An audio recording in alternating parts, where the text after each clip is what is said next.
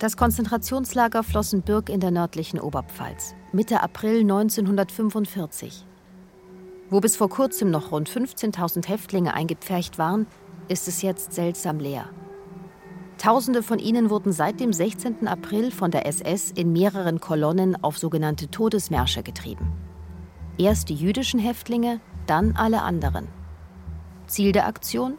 Die SS will nicht, dass die Überlebenden vor den heranrückenden Amerikanern befreit werden.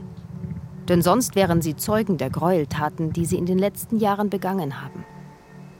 Bei einem der Märsche ist auch der 18-jährige Marcel Durné dabei. Davon habt ihr in der letzten Folge schon gehört. Auch von Jakob Schabmacher habe ich schon erzählt. Der 15-Jährige sollte ebenfalls auf einen Todesmarsch, hält sich aber vor der SS in einem Heizungskeller versteckt.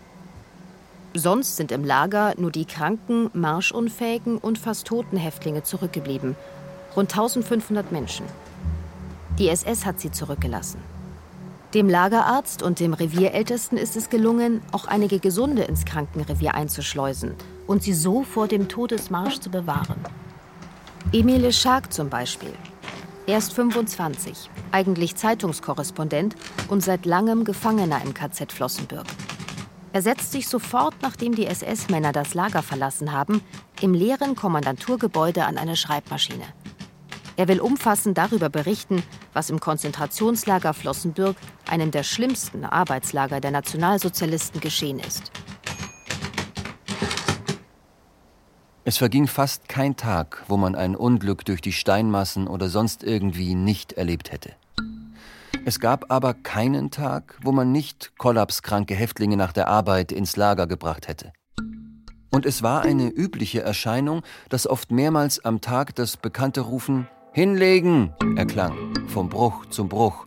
Und in diesem Augenblick hörte das Rasseln der Steinbohrhammer auf und alles hat sich hingelegt auf die Erde, mit dem Gesicht nach unten. Auch die Steinmetze in den zwölf Hallen. Das hieß nämlich, dass irgendwo ein Schuss abgegeben worden ist und irgendein Unglücklicher lag erschossen auf der Erde. Ich selbst bin schon oft in der Hitze des Sommers und auch im Winter so abgestumpft gewesen, dass mir die vielen Arbeitsunterbrechungen, wenn jemand erschossen worden ist, fast willkommen gewesen sind. Es war die einzige Möglichkeit gewesen, sich etwas auszuruhen. Vom Journalisten Emile Jacques, vom 18-jährigen Marcel Durné auf dem Todesmarsch und dem Teenager Jakob Schabmacher, der sich versteckt hält, erzähle ich in dieser Folge. Mein Name ist Nina Pietschmann.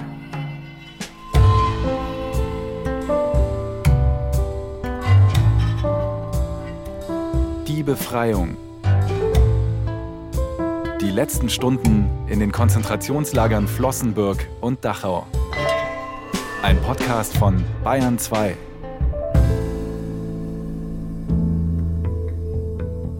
Am 16. April werden die jüdischen Häftlinge auf den Todesmarsch getrieben.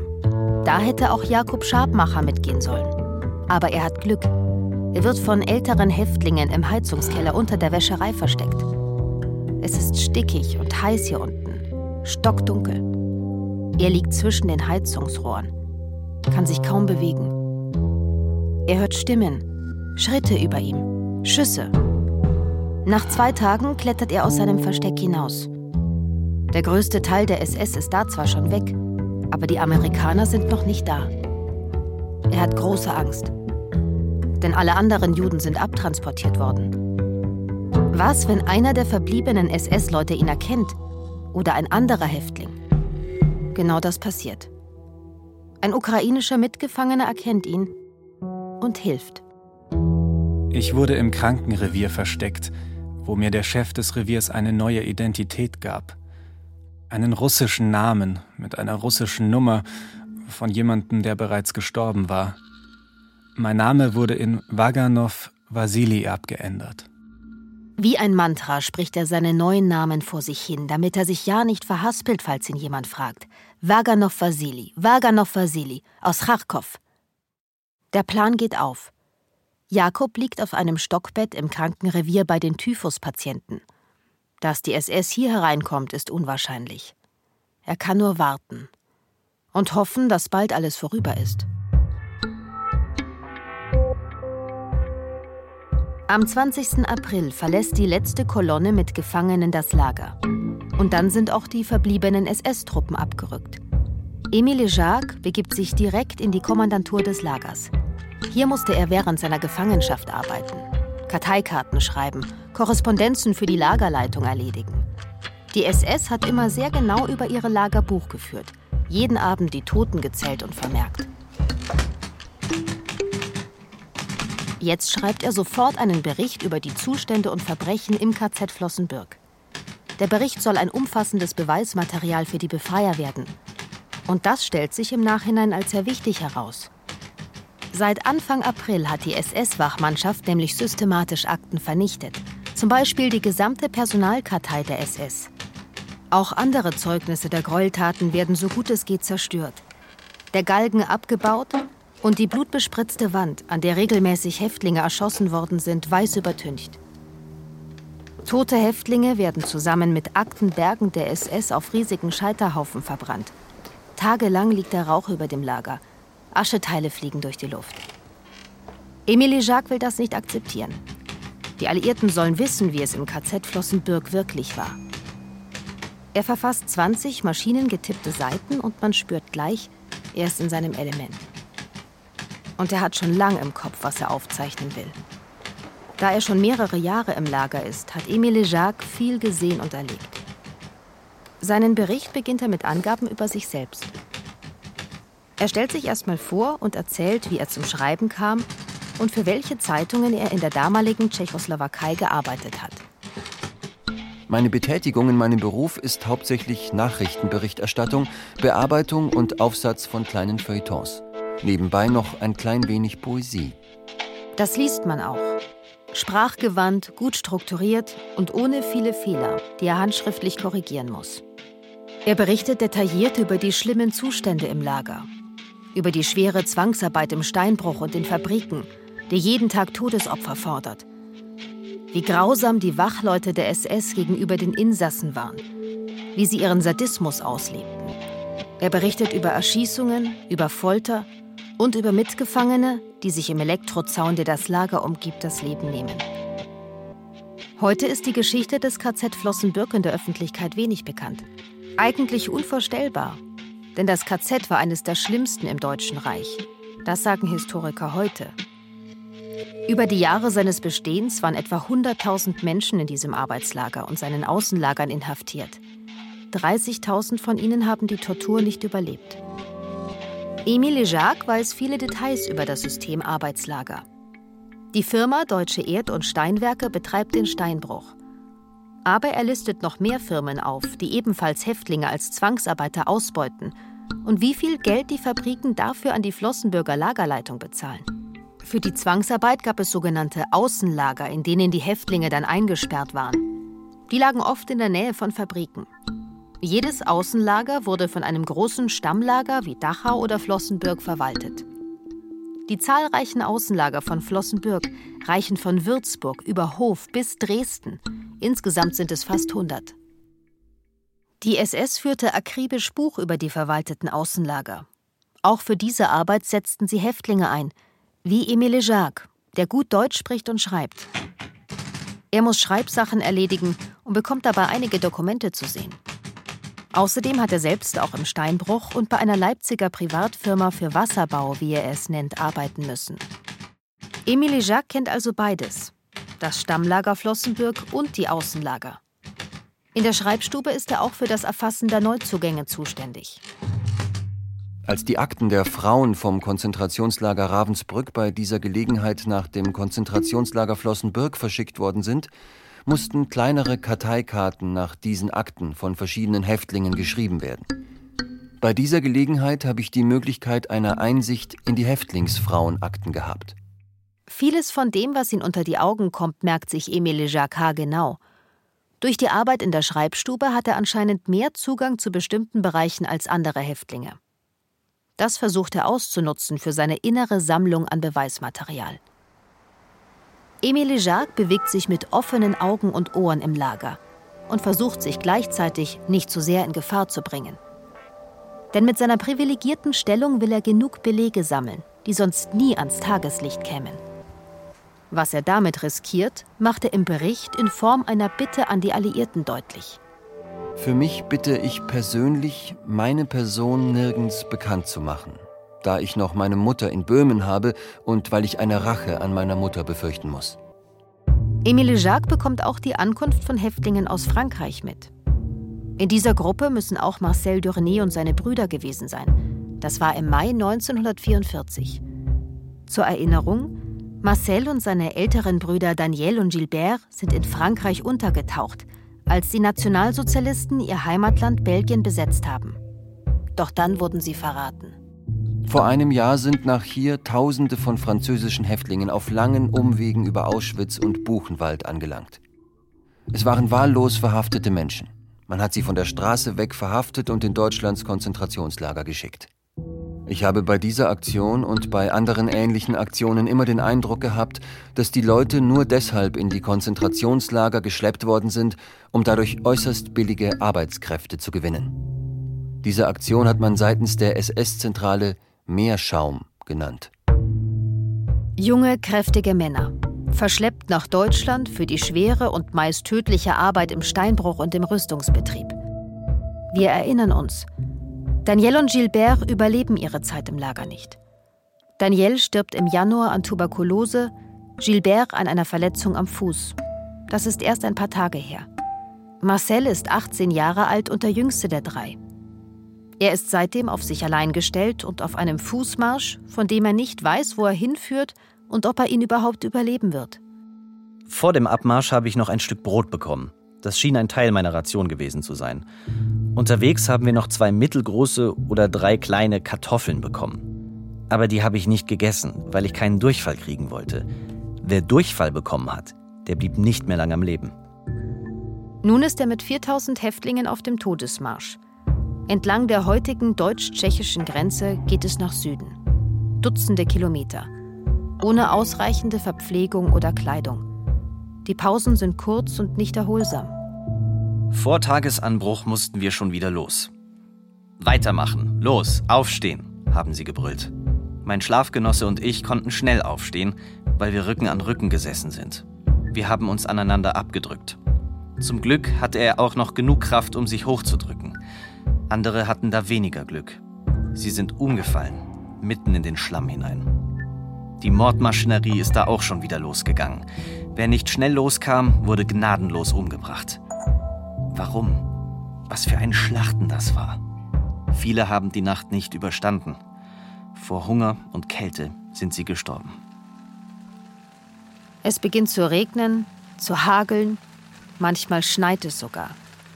Die Häftlinge können sich nicht unterstellen oder sich irgendwo aufwärmen. Die SS treibt sie einfach weiter und erschießt die, die nicht mehr weiter können. Ich habe alle Energie dafür gebraucht, auf meinen Füßen zu bleiben und mich auf den Gefangenen zu konzentrieren, der vor mir gelaufen ist. Den durfte ich nicht aus den Augen verlieren. Wenn der nämlich straucheln oder eine unsichere Bewegung machen würde, dann müsste ich ihm rechtzeitig ausweichen können. Wer fällt, kommt nicht mehr hoch und wird von den nachfolgenden Häftlingen zertrampelt. Marcel schafft es, sich den Rest des Tages noch so zu konzentrieren, dass er nicht stürzt. Die dreckige, erschöpfte Menschenmasse bewegte sich durch die bayerische Landschaft. Mehrmals mussten wir durch Dörfer oder Städtchen marschieren, weil die Bewacher keine andere Wahl hatten. Jedes Mal, bevor wir durch ein Dorf gingen, mussten wir einige Kilometer schneller laufen. Das war Absicht. Wer zu schwach geworden war, fiel um und wurde umgebracht. So wollten sie verhindern, dass sie in den Dörfern oder Städten tot umfielen und die wahre Bedeutung des Todesmarschs vor dem eigenen Volk vertuschen. So durchquert der Todesmarsch Waldkirch, Treffelstein und Pösing. Am zweiten Abend erreichen sie die Umgebung um Thielstein. Sie pausieren für die Nacht. Weit über 100 Kilometer sind sie da schon marschiert. Immer noch sind sie nicht befreit. Marcel legt sich bewusst nicht einfach in die Wiese zum Schlafen. Er lehnt sich an einen Baum, um nach der Nacht wieder einfacher auf die Beine zu kommen. Am nächsten Morgen geht es weiter. Doch ihm geht die Kraft aus. Ich tat alles, um wieder aufzustehen. Aber als ich halb oben war, sackte ich wieder herunter. Ich war zu schwach geworden, um auf meinen eigenen Beinen zu stehen. Das merkt auch ein SS-Mann. Er geht auf Marcel zu. Das war's dann wohl. Ich konnte nicht mehr. Ängstlich blickte ich mich um, um nach einer Fluchtmöglichkeit Ausschau zu halten. Aber wohin und wie sollte das gehen? Überall um mich herum spielten sich dieselben Szenen ab. Ich konnte einfach nicht mehr. Verdammt. In dem Moment, als mir das klar wurde, bin ich einfach zusammengebrochen. Doch dann ein rätselhaftes Geräusch in der Luft, das Marcel nicht zuordnen kann, seine Bewacher aber schon. Es klang, als ob es hagelte oder stark regnete. Man hörte es in den Blättern der Bäume. Aber das war kein Regen. Schon eher am Tag hatten wir solche komischen, dumpfen Geräusche gehört, die wir aber nicht zuordnen konnten. Dann ein lautes Knallen.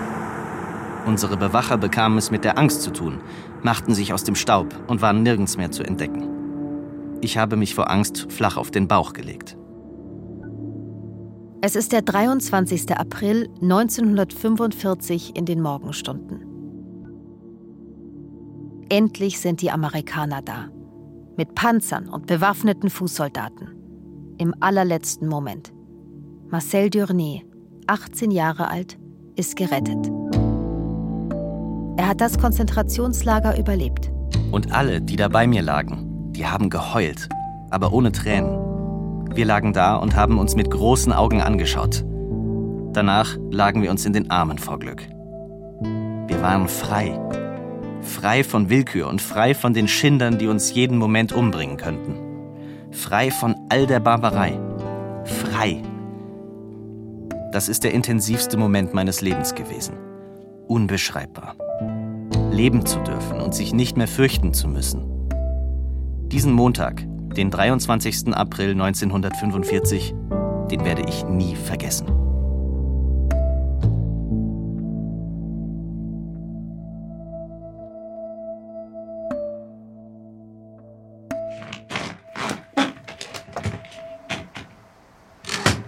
Zur selben Zeit sitzt Emilie Jacques in der Schreibstube des KZ Flossenbürg und listet immer noch die Gräueltaten der Nationalsozialisten auf.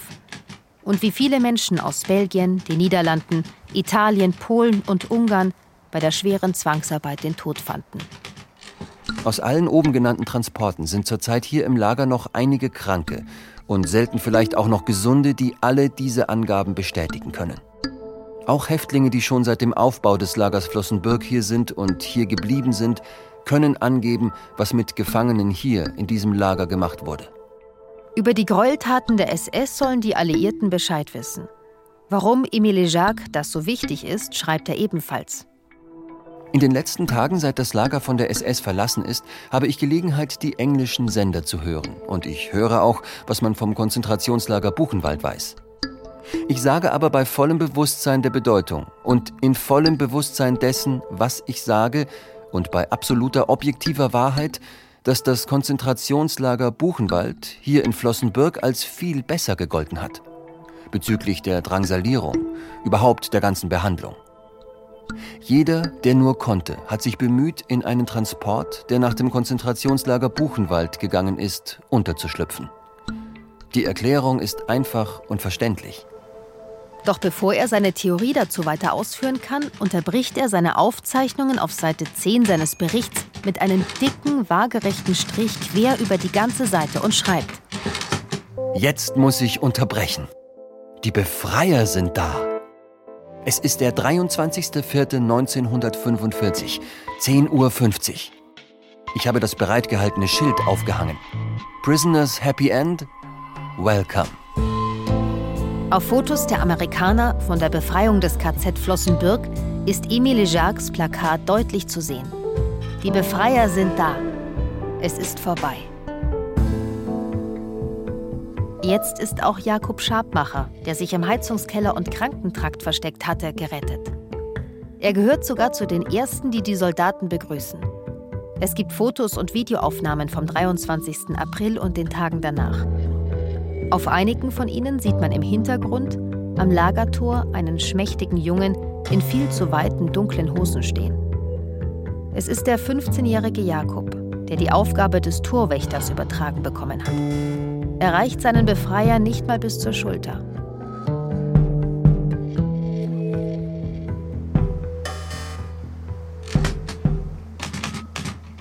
Nachdem die Amerikaner das Lager übernommen haben, kehrt Emile Jacques zu seinem Bericht zurück. Zehn weitere Seiten fügt er ihm hinzu.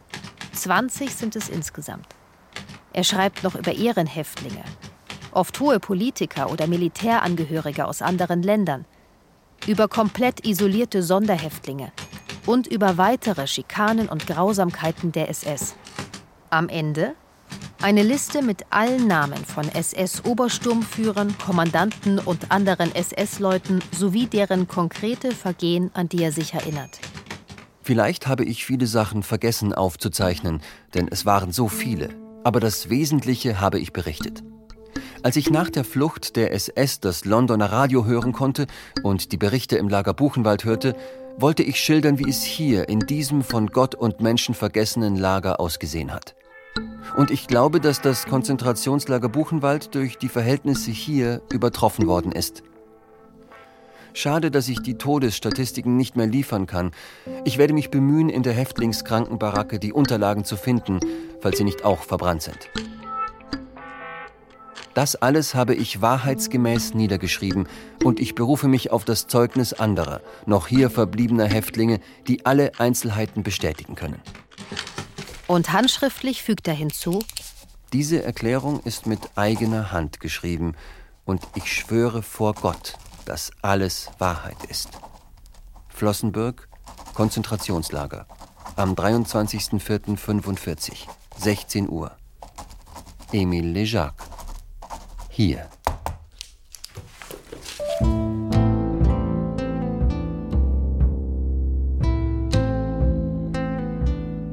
Das war die zweite Folge des Podcasts Die Befreiung. Die letzten Stunden in den Konzentrationslagern Flossenbürg und Dachau. Mein Name ist Nina Pietschmann. Und in der nächsten Folge schauen wir nach Dachau.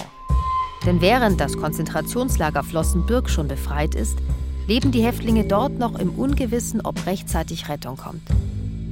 Die Autorinnen dieser Folge waren Eva Deinert und Yvonne Meyer. Redaktion Andrea Breu.